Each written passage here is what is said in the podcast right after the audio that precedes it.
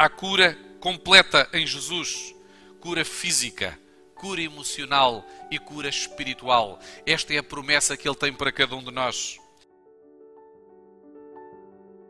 Se tocares em Jesus esta manhã, talvez não vá ser conhecido nas redes sociais, como muitas pessoas gostam de anunciar aquilo que fazem, mas vai ficar registado nas cortes do céu.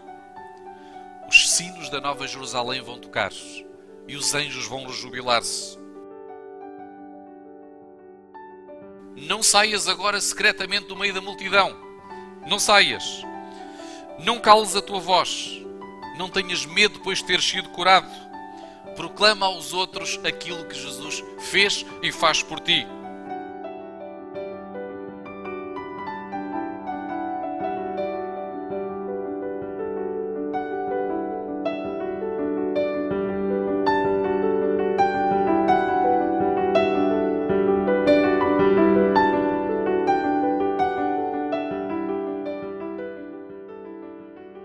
Olá, este é o podcast Encontro, o podcast semanal que lhe trará alimento espiritual para a sua semana. A mensagem de hoje tem como título Mais do que um toque e é apresentada pelo pastor Dário Santos.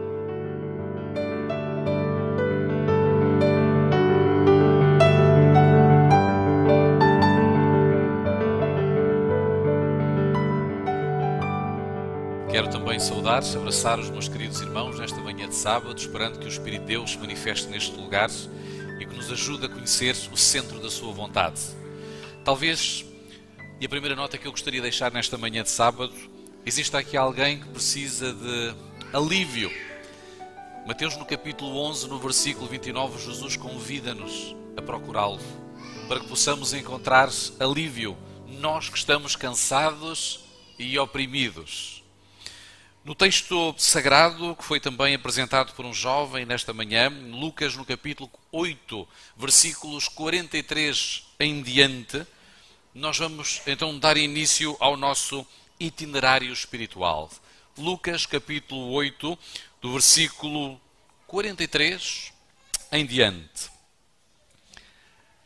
A multidão comprimia-o. A quem? A Jesus e às vezes nós sentimos também com o coração apertado, com os problemas, com as dificuldades que nos comprimem. Mas há duas pessoas que se vão destacar neste, neste relato. A primeira pessoa é apresentada com um nome específico: Jairo. Significa aquele que Deus ilumina. Como é que tu te chamas? Aquele que Deus ilumina. Que espetáculo! Mas a segunda pessoa é apresentada sem nome. Uma certa mulher. É apenas o nome que os evangelhos nos apresentam. E este detalhe é intencional, porque a sociedade está repleta de pessoas sem nome. A igreja está repleta de pessoas sem nome. Como é que nós tratamos as pessoas sem nome? Como é que Jesus tratava as pessoas sem nome? Nós somos avaliados pelo carro que conduzimos, pelo local onde passamos férias, pelo valor que temos na nossa conta bancária, pelo estatuto académico e não por aquilo que somos verdadeiramente em essência. E estes dois personagens vão nos apresentar alguns contrastes. Jairo era líder da sinagoga. Hoje, se ele publicasse um tweet, provavelmente teria milhares de seguidores se ele fizesse uma publicação nas redes sociais, ele teria milhares de likes. Mas ela era uma mulher anónima. Jairo era também um líder religioso, mas ela era excluída da comunidade religiosa. Jairo era rico, não estaria na lista da Forbes, mas era alguém que tinha propriedades. Ela perdera todos os seus bens procurando a restauração da saúde. Jairo teve o privilégio de viver a paternidade e de conviver 12 anos com a sua filha. Um dos momentos mais difíceis para um pastor é quando tem que oficiar o funeral de um jovem da igreja. Infelizmente eu, tive essa experiência. Uma jovem que tinha acabado de se casar, adventista, no primeiro ano de casamento faleceu, derivado a um aneurisma. E quando eu me desloquei à casa daquela jovem, ainda hoje me lembro, como se fosse hoje, eu pensei que ia encontrar um marido destroçado. Efetivamente ele estava, mas ele disse-me: Pastor, eu quero agradecer a Deus porque tive a oportunidade de conviver cinco anos com a minha esposa. Contemporizando, obviamente, o namoro e aquele ano de casamento.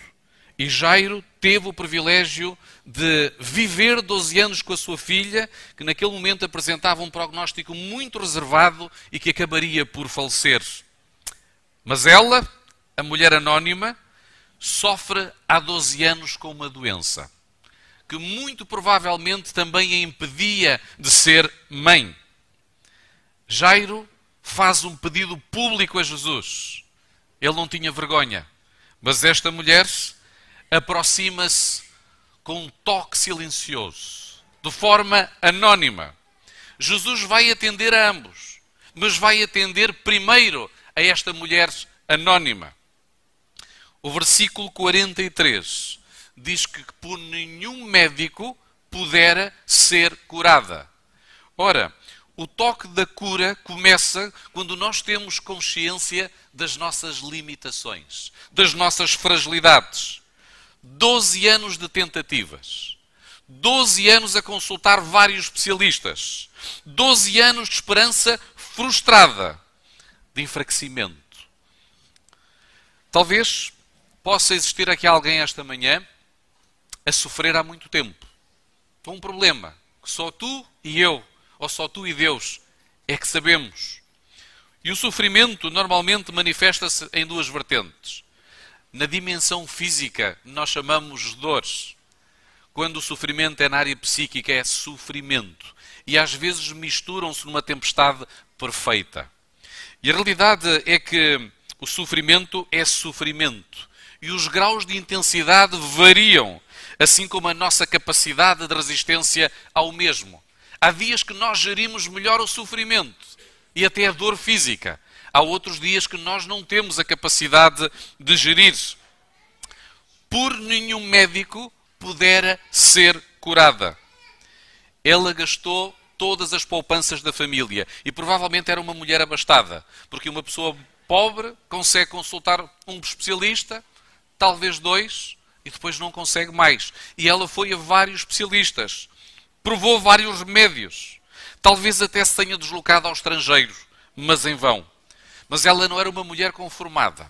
Ela não era uma mulher passiva. Ela não ficou amoada num canto a reclamar da teodiceia ou da injustiça de Deus. Ela tentou encontrar soluções. Bateu a várias portas, mas apenas perdia o seu dinheiro e perdia toda a esperança. Cada tratamento falhado trazia mais desespero. E quando nós estamos desesperados, nós cometemos atos desesperados. A sua doença era crónica e era grave. A medicina da época não tinha solução para o seu quadro clínico. Provavelmente teria um problema no útero, nós não sabemos. O que o texto dá a entender é que ela perdia sangue diariamente. Às vezes falo com jovens, com senhoras, até na família, por vezes podem haver menstruações dolorosas. E por isso, com a perda constante de sangue, ela estava fraca e anémica. O sangue na Bíblia é símbolo de vida. Era como se aquela mulher morresse aos poucos cada dia. O problema é que ela não estava apenas a perder vida. Ela também não podia gerar vida. E o seu ventre, em vez de ser um jardim fértil, era um deserto de esterilidade. E isto é um diagnóstico também da experiência espiritual de muitos. E o sofrimento produz marginalização. Em primeiro lugar, marginalização conjugal. Segundo a lei judaica, uma mulher com hemorragia ou com fluxo hemorrágico não podia relacionar-se com o marido. Ela estava impedida de ter contacto íntimo ou conjugal com o marido há pelo menos 12 anos. Se ela era uma mulher casada, o seu casamento já deveria estar por um fio ou até se calhar já teria terminado, a não ser que o marido fosse bastante resiliente. se ela era solteira, estava impedida de sonhar com o casamento. Depois nós encontramos a marginalização social. Uma mulher com fluxo hemorrágico não podia relacionar-se com as pessoas à sua volta. Deveria viver confinada dentro da sua casa. E devido à pandemia recente, nós estamos familiarizados com a experiência do confinamento e, sobretudo, os nossos amigos chineses. Quer isto dizer que muitas vezes nós também vivemos rodeados de pessoas, de família, de irmãos na fé e ainda assim sentimos-nos sozinhos, isolados, marginalizados. Não conseguimos construir relacionamentos. Ela veio muito discretamente para tocar em Jesus. E o versículo 44 afirma que foi tocado num ponto especial. Onde é que ela foi? Onde é que ela tocou Jesus? Na orla do seu vestido. Porquê a orla? Já alguma vez se questionaram porquê a orla? Na orla ou na borda dos vestidos dos judeus existiam franjas com um cordão azul que nos remetiam para os mandamentos. Esta foi a orientação em Números 15, 38 a 39. Eles nos vestidos tinham que ter umas franjas com um cordão azul. Ora, esse era o lugar mais acessível à mulher. Quer isto dizer que ela veio a rastejar-se. Aquela mulher, para tentar chegar a Jesus, teve que vir a rastejar pelo chão, passando debaixo das pernas, até tocar na borda ou na orla da veste de Jesus. Segundo, os judeus acreditavam que se Jesus fosse verdadeiramente o Messias, de acordo com o estudo das profecias, quem tocasse na orla, ou como se diz em hebraico, canaf, seria curado.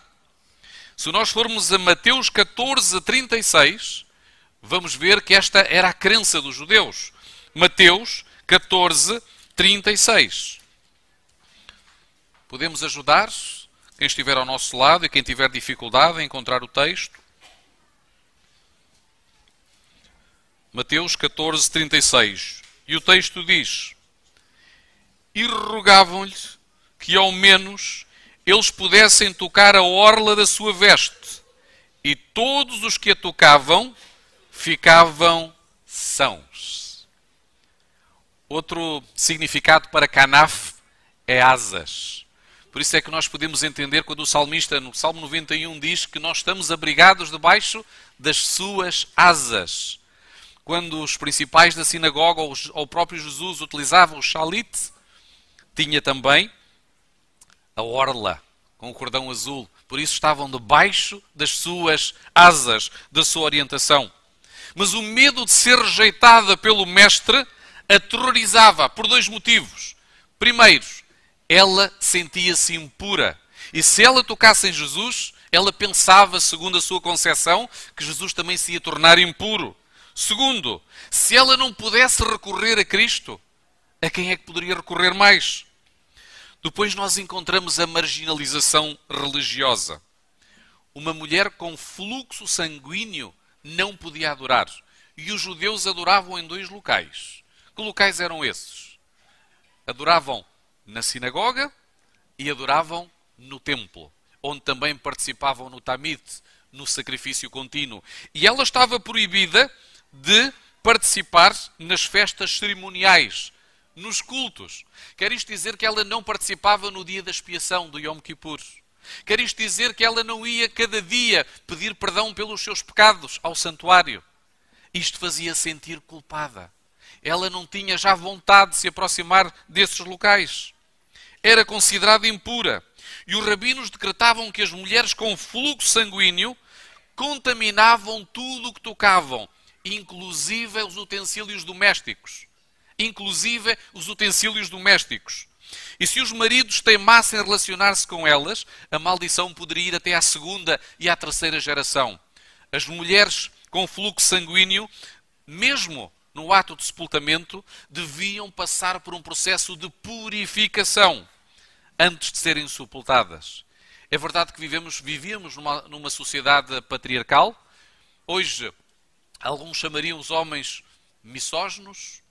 Discriminação de género? Provavelmente sim, que Jesus veio equalizar, veio traduzir o equilíbrio entre homens e mulheres, mas era assim que elas eram tratadas.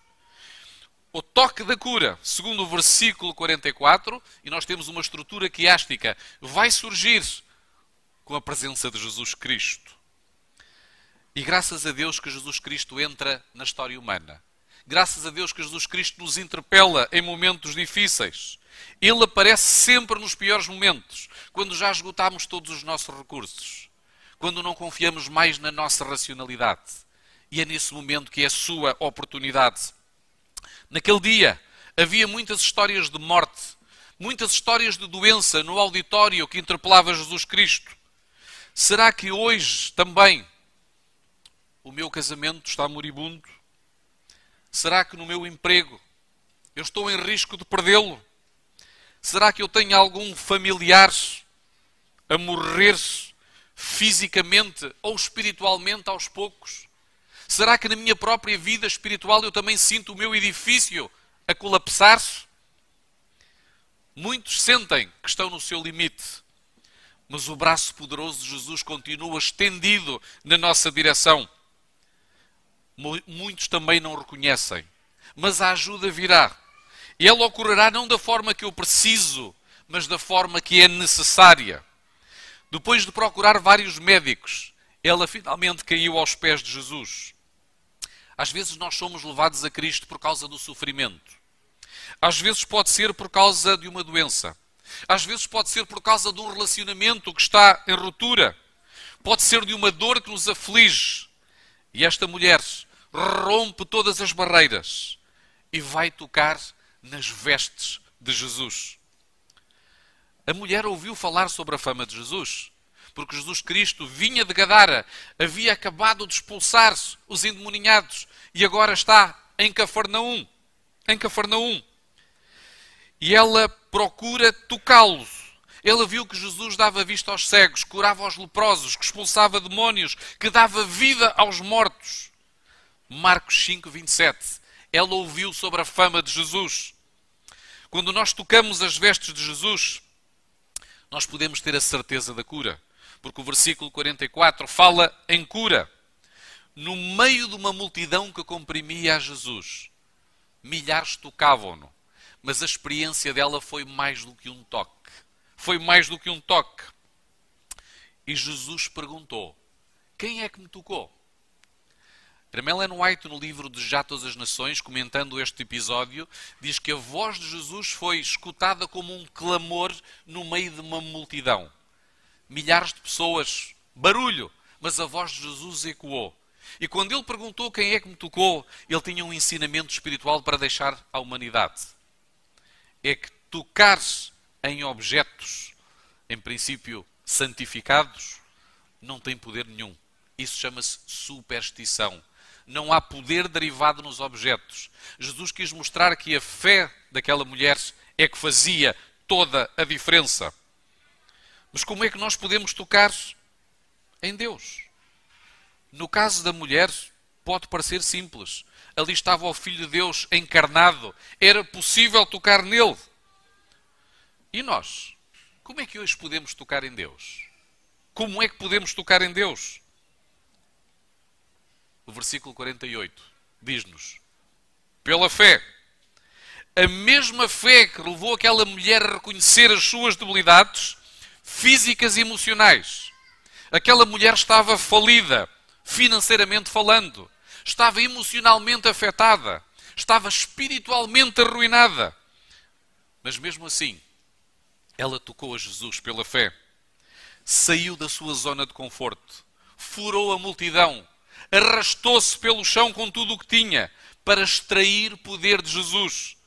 Se nós recebermos esta plenitude, nós não vamos comer como habitualmente nos alimentamos. Nós não vamos ver conteúdos que são abomináveis ao Senhor. Nós não agiremos como habitualmente agiremos, até sob pressão. Se eu tocar em Jesus, a vida dele passa a ser minha e é isto que me empodera. É receber a vida de Jesus. Nós tocamos em Jesus quando começamos a construir um relacionamento diário com Ele. E isto é muito mais do que um toque. O toque em Jesus não foi acidental, foi um toque intencional. Foi um toque com um propósito definido. Ela queria ser curada.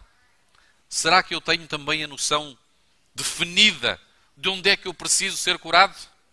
Porque às vezes nós oramos a Jesus de uma forma abrangente. Senhor, perdoa os meus pecados. Senhor, ajuda-me a superar os meus problemas. Mas nunca mencionamos especificamente que problema é esse, que pecado é esse. E Jesus é um cavalheiro e obedece às leis do universo. Ele não se impõe. E se eu não localizar especificamente a área em que eu preciso de ser tocado, em que eu preciso de receber poder, ele não vai fazer nada. Ele vai respeitar. Este toque foi intencional. Ela tinha um mal que a atormentava há anos. E qual é o teu mal? Qual é o teu problema que te atormenta há anos? Foi também um toque com poder. Porque quando Jesus interviu, curou-a em várias dimensões. Primeiro, fisicamente. O fluxo de sangue imediatamente estancou. Cura física. Segunda, cura emocional. Jesus tratou-a por filha. É, é, provavelmente a primeira vez e a única que Jesus Cristo trata no seu ministério alguém por filho diretamente. E esta palavra tem poder. Depois de nos tornarmos adultos, quando alguém nos trata por filhos, restaura o nosso coração. Por uma igreja onde passei, havia uma irmã muito querida que me tratava também por meu filho. E eu, estando longe dos meus pais, posso-vos dizer que era restaurador ouvir aquelas palavras. E esta mulher estava habituada a ser afastada, ostracizada, marginalizada. E Jesus, em muitos anos, é a primeira, primeira a tratar por filha, cura emocional e depois cura espiritual. A tua fé te salvou. O termo utilizado pelo evangelista Pistis significa a tua convicção. Ela apropriou-se dos méritos do sangue de Jesus Cristo. Muitos comprimem a Cristo, mas poucos o tocam pela fé. Frequentemente nós víamos Jesus, a multidão e os discípulos. Era normal no seu ministério. A multidão, Jesus e os discípulos. A maioria das pessoas não queria ter comunhão com Cristo queriam apenas uma solução para os seus problemas, queriam ter um relacionamento de interesse com Jesus, não estavam à procura de estabelecer comunhão. E por isso não tocavam. Os discípulos estavam comprometidos e por isso tocavam-no várias vezes. Mas ainda assim, se alguém no meio da multidão quiser tocar em Cristo, ele jamais vai rejeitar esse toque, mesmo que o meu relacionamento seja de interesse. Muitas pessoas continuam a vir à igreja. Aos sábados, a multidão vem à igreja. E a pergunta é feita: quem é que me tocou?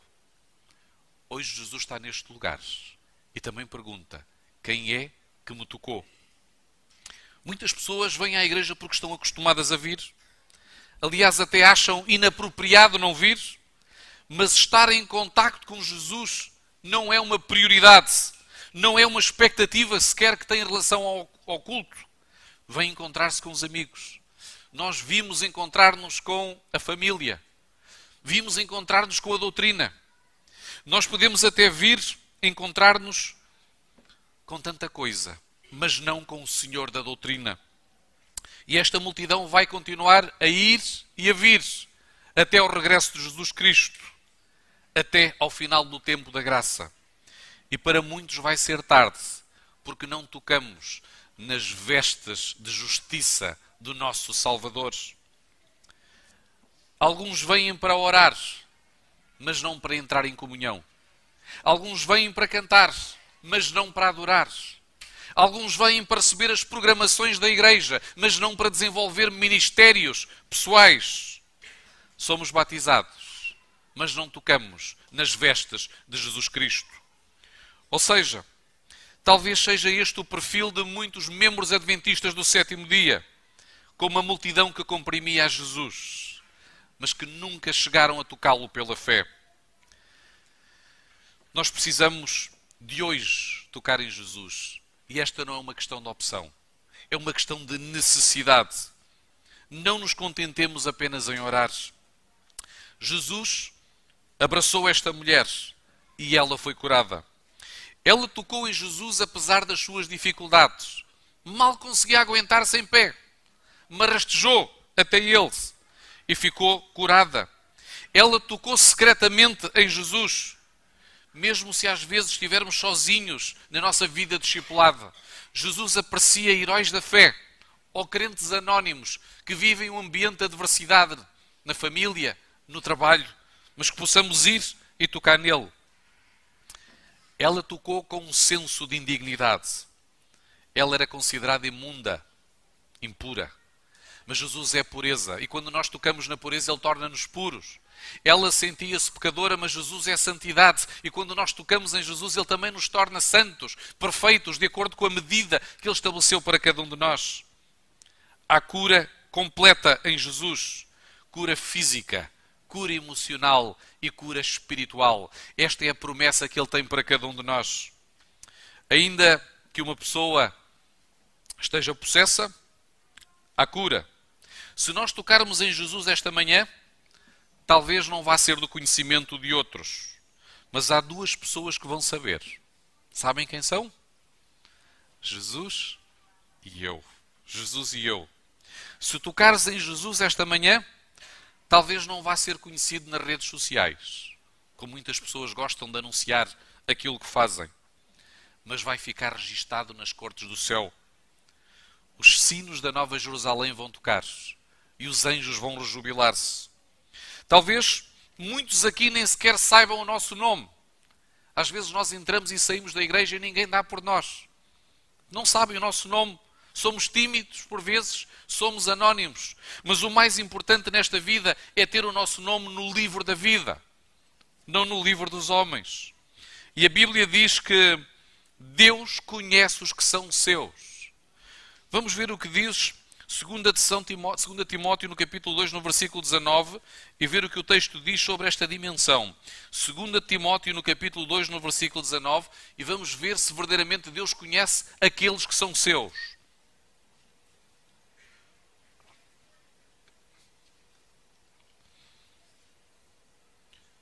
Segunda Timóteo, capítulo 2, versículo 19. E diz o texto: Todavia, o fundamento de Deus fica firme, tendo este selo. O Senhor conhece os que são seus, e qualquer que profere o nome de Cristo, aparte-se da iniquidade. Isto é uma marca, é um selo, é uma garantia. Jesus conhece os que são seus, e quando nós somos dele, nós apartamos do que é iníquo, do que é mau. É uma promessa. Quando Jesus nos salva, ele também deseja que partilhemos esta experiência. Aqueles que tocam em Jesus, de acordo com o versículo 47, devem testemunhar. Não saias agora secretamente do meio da multidão. Não saias. Não cales a tua voz. Não tenhas medo depois de teres sido curado. Proclama aos outros aquilo que Jesus fez e faz por ti. Um dos grandes problemas que às vezes temos é que se apodera de nós o pensamento que os milagres só acontecem na vida dos outros. Mas deixem-me perguntar-vos: quando é que foi a última vez que passámos um longo período a lutar com Deus em oração, de uma forma constante? Lembram-se de Jacó? Já era de madrugada, o sol estava quase a nascer, e o anjo do Senhor, que era Jesus, disse-lhe: Deixa-me ir, pois já amanhece o dia. E Jacó disse-lhe: Eu não te deixarei enquanto não me abençoares. Quando é que foi a última vez que tu lutaste com Deus e disseste: Senhor, eu não te vou deixar ir enquanto não me abençoares, enquanto não me ajudares a superares, enquanto não me curares? Então, como é que nós podemos afirmar que os milagres só acontecem na vida dos outros? Não nos acomodemos no meio do sofrimento como fez aquela mulher, mas aprendemos a aproximar-nos de Jesus, a tocar as suas vestes. Mas eu não sei o que vou dizer. Mas a mulher apenas disse toda a verdade. As pessoas não querem saber mais do que isso, toda a verdade. A única Bíblia que muitos irão ler será a nossa vida, Não, não ir ler mais nada. Vai e contem como é que Jesus nos salvou, como é que nos perdoou. E finalmente nós encontramos a última benção, no versículo 48. A benção com que Jesus despediu aquela mulher é uma promessa para nós hoje. Nós podemos voltar em casa, para casa em paz, recebendo a bênção da restauração. O apóstolo São Paulo diz em Filipenses, no capítulo 4, no versículo 7, e a paz de Deus, que excede todo o vosso entendimento, guardará os vossos corações e os vossos pensamentos em Cristo Jesus. A palavra paz que aparece aqui não é um sentimento, não é ausência de problemas, não é uma navegação tranquila. É sim a presença de Jesus. Se tu esta manhã tocares em Jesus, vais ser curado. A tua família vai ser curada. A nossa igreja vai ser curada. Jesus está aqui esta manhã e pergunta-te: quem me tocou? Quero eu tocar em Jesus? Se eu fizeres, nós vamos receber a mesma bênção que aquela mulher recebeu. Que Deus nos abençoe grandemente.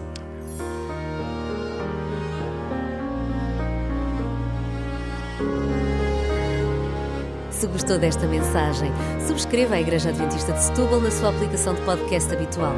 Para mais informações, consulte as nossas redes sociais em adventistas.setúbal. Tenha uma boa semana.